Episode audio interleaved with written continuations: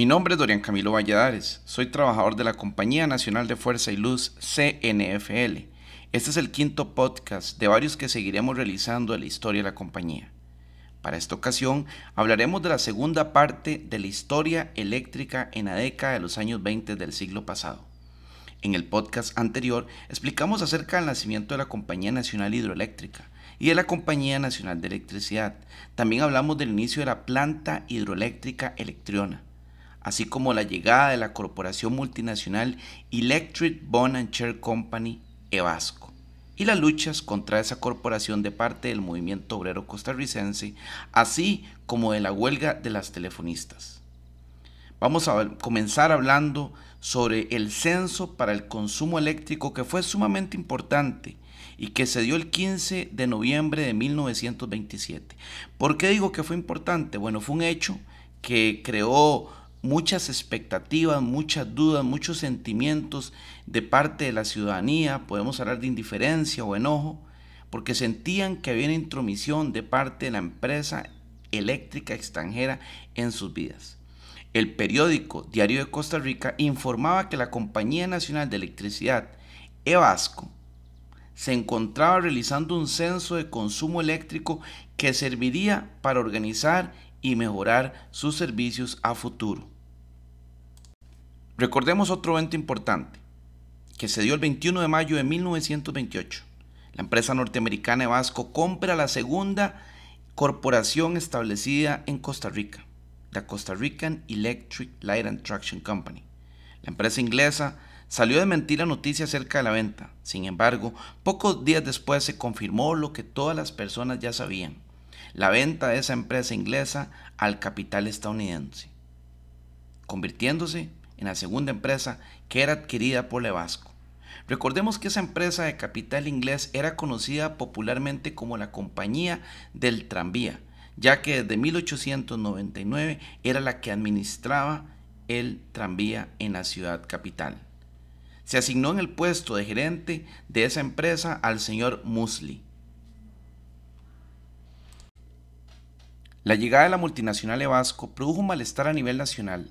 La corporación estadounidense era conocida por establecerse en otros países por medio de la corrupción. Además, no llegaba propiamente a desarrollar la industria eléctrica ni el país donde se establecía, sino solamente buscar la forma de cómo sacar enormes ganancias invirtiendo lo mínimo. Esto provocó que en Costa Rica se diera una fuerte oposición a su establecimiento que al final no se pudo detener por lo que varios intelectuales, personas trabajadoras del movimiento obrero y social se organizaron. Fue así como el 18 de junio de 1928 nace el movimiento nacionalista llamado Liga Cívica. Como repito, era un grupo de intelectuales costarricenses que en aquel momento jugaron un papel preponderante en la lucha contra el trust eléctrico. La primera reunión fue celebrada a las siete y media de la noche en el consultorio de los doctores Ricardo Moreno Cañas, Echandi y Cubero.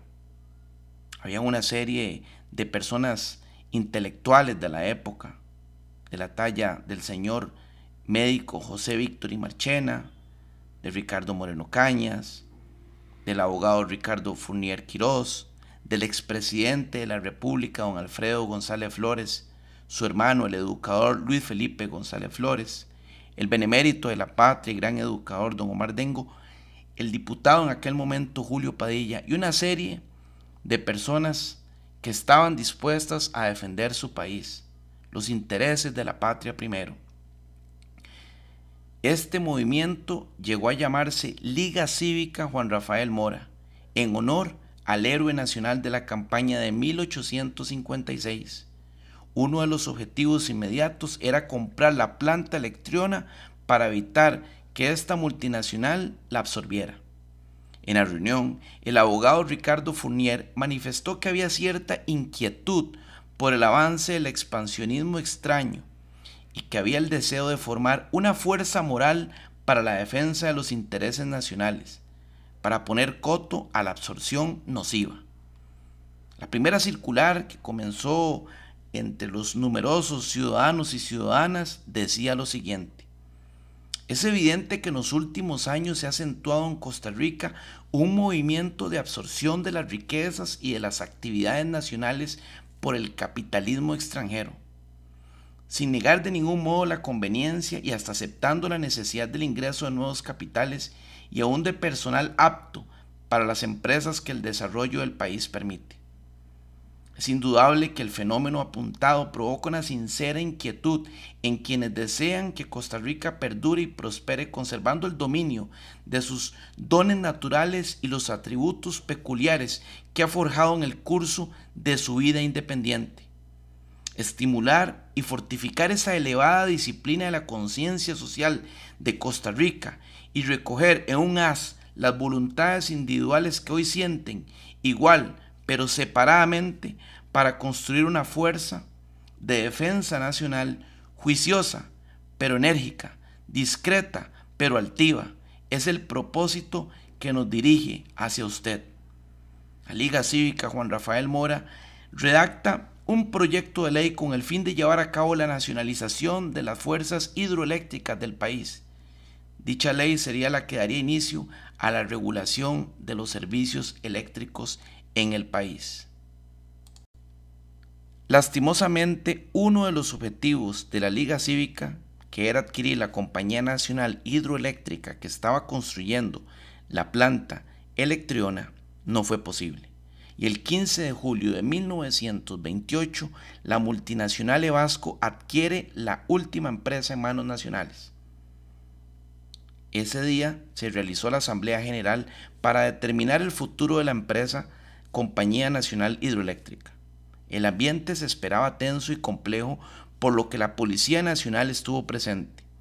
El señor Enrique Ortiz, gerente en aquel momento y principal accionista de esa empresa, manifestó que, palabras textuales, del vejamen recibido por los asambleístas no son culpables ni los policías ni sus jefes, sino aquellos extranjeros que solicitaron sus servicios esos extranjeros que llegan al país fingiendo sentimientos de generosa filantropía, pero en realidad con la tendencia exclusiva de barrer con la riqueza del país. Fueron palabras del señor Enrique Ortiz. Era claro que comprar esa empresa iba a traer fuertes disputas, porque aunque compraron de forma estratégica las acciones en manos de ciudadanos y ciudadanas costarricenses, muchos otros ciudadanos se negaron a venderlas. Sin embargo, la multinacional tenía la mayoría. En esa difícil y compleja Asamblea General de Accionistas se logró elegir una nueva junta directiva, que era puesta, por supuesto, por la multinacional Evasco. Ese grupo entró en funciones inmediatamente y quedó constituida de la siguiente manera. Como presidente, el señor Guillermo Peters, como vicepresidente el señor Musli, tesorero Clemente Rodríguez, vicetesorero el señor Downey, secretario José Jiménez, prosecretario el señor Clark. Y como gerente el señor Nicolás Meyer. La Compañía Nacional Hidroeléctrica fue la última empresa de las empresas eléctricas en la capital que pasó a manos extranjeras la Evasco adquirió la empresa poco tiempo antes de finalizar el proyecto de la planta hidroeléctrica Electriona. El esfuerzo de la Liga Cívica por ponerle coto y controlar a esa multinacional para que no cometiera los abusos que realizaba en otras naciones dio sus frutos. Fue así como se aprobó el 31 de julio de 1928 la Ley de Nacionalización de las Fuerzas Hidroeléctricas, y con esto el nacimiento del Servicio Nacional de Electricidad. La Liga Cívica planteó el proyecto de ley de nacionalización de las fuerzas hidroeléctricas del país, que buscaba controlar las actividades de las empresas dedicadas por contratos públicos al suministro de luz y energía eléctrica. El proyecto de ley de nacionalización de las fuerzas eléctricas y creación del Servicio Nacional de Electricidad se presentó a la consideración del Congreso Constitucional de la República el, 13 de julio de 1928. Gracias al trabajo de los señores Max Cover Volandi, Alfredo González Flores, Ricardo Fournier, el diputado Julio Padilla Romero y a un equipo de intelectuales que lograron impulsar ese plan. La ley número 77 fue una realidad el 31 de julio de 1928. Ese proyecto fue aprobado con la participación de los diferentes grupos políticos de la Asamblea Legislativa. La ley establecía la creación del Servicio Nacional de Electricidad. Y esto es importante mencionar. Tres principios básicos. El primero, la nacionalización de las fuerzas hidroeléctricas del país. El segundo, el control basado en el interés público de la prestación de los servicios eléctricos al consumidor. Y el tercero, la custodia del patrimonio de las aguas nacionales. En cuanto al Servicio Nacional de Electricidad, se menciona de forma textual es creado como institución del Estado que será administrada por particulares y bajo vigilancia del Poder Ejecutivo. La junta directiva de esa institución está integrada por siete miembros propietarios y tres suplentes. Los miembros desempeñarán su cometido con absoluta independencia del Poder Ejecutivo y serán, por lo mismo, los únicos responsables de la administración de la institución y pesará sobre ellos cualquier responsabilidad, responsabilidad legal que pueda atribuírseles. Así cierra esta parte textual. El Servicio Nacional de Electricidad fue de gran utilidad para el país. Primero porque impidió que esa multinacional actuara sin ley, en perjuicio de los usuarios y del país. Y segundo, porque a partir de, de ese momento se establecía un ordenamiento legal, un ordenamiento administrativo del sector eléctrico. La función del Servicio Nacional de Electricidad fue muy valiosa, no tanto por lo que hizo, como por lo que impidió, porque realmente la multinacional Evasco había hecho profundos daños en otros países y en Costa Rica tenía que cumplir y someterse a lo que establecía la ley. Acerca precisamente de esta ley número 77, el artículo primero dictaba, y esto es importante de mencionar, las fuerzas eléctricas que puedan obtenerse de las aguas de dominio público en el territorio de la República o de cualquier otra fuente de energía son inalienables y del dominio del Estado. Asimismo, el punto segundo indicaba, el Estado explotará por medio de la institución Servicio Nacional de Electricidad, que con ese objeto se crea en esta ley, todas las fuerzas eléctricas mayores de 500 caballos y suministrar por medio de la misma al público los servicios eléctricos. Claramente la ley buscaba ir más allá del control, sino también darle a el Servicio Nacional de Electricidad la oportunidad de gestionar el servicio eléctrico.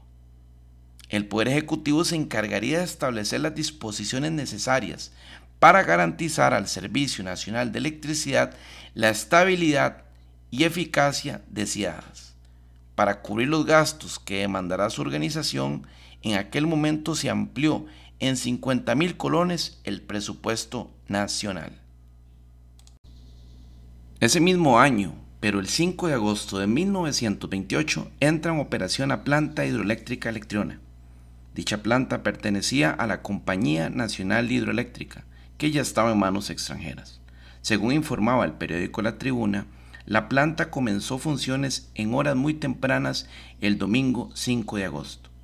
Es importante señalar que se acude a la prensa para obtener esa información debido a que días antes de la inauguración se dio un altercado entre el Consejo Directivo de carácter nacional y el nuevo Consejo Directivo de carácter extranjero, cuando el antiguo gerente, el señor Enrique Ortiz, se negó a entregar los libros de actas, por lo que comenzó una fuerte disputa legal. Lastimosamente todas esas disputas impidieron realizar una inauguración oficial y tampoco aparece anotado dicho inicio en operación en ningún registro histórico de la Compañía Nacional de Fuerza y Luz, por lo que se acude a la prensa tanto el periódico La Tribuna como Diario Costa Rica sirvieron para verificar la fecha oficial. La planta se ubica en la provincia de San José, cantón central en el distrito de La Uruca, y es importante mencionar que todavía se encuentra en operación.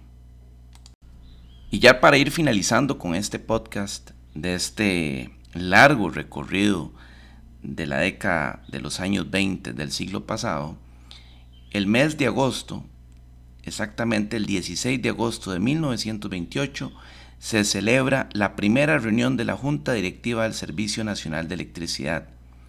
Ese día, a las cuatro y media de la tarde, en la Secretaría de Fomento y ante el subsecretario de esa cartera, el señor Román Orlich, fueron juramentados todos los miembros propietarios y suplentes de la Junta Nacional del Servicio Eléctrico. La Junta Directiva celebró su primera sesión de instalación nombrando la siguiente directiva. Como presidente, don Alfredo González Flores. Como vicepresidente, don Enrique Pinto Fernández. Y secretario, Maximiliano Cover Volandi. En esa primera reunión se tomó un acuerdo trascendente en la institucionalidad del organismo, cual fue encargar a don Alfredo González Flores y a don Max Cover Volandi para la redacción del reglamento a la ley número 77. Muchas gracias.